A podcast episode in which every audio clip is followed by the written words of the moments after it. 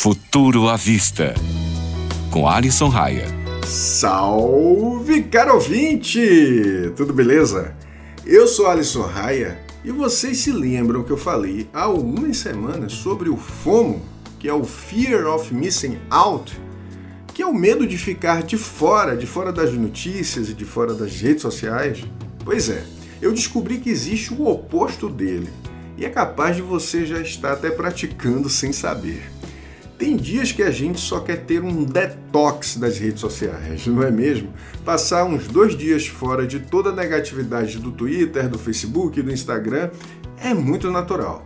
Mas você sabia que tem gente que ama ficar fora das notícias?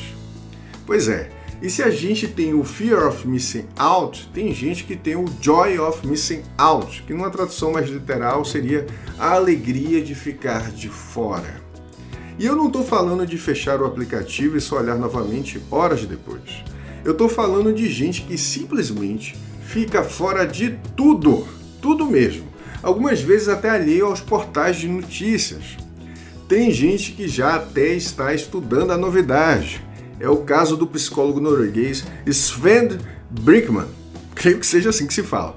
Por exemplo, ele afirma que o Jomo pode até mesmo servir de antídoto para vários problemas, entre eles o consumismo. É bom para o bolso, tá bom? Alguns estudiosos até afirmam que a produtividade aumenta e muito quando estamos mais distantes de tudo isso. E eu, em partes, concordo com tudo isso. Como tenho que trabalhar com mídias sociais, muitas vezes acabo inundado por notícias que eu não gostaria de saber, ou fico preocupado se perdi alguma trend.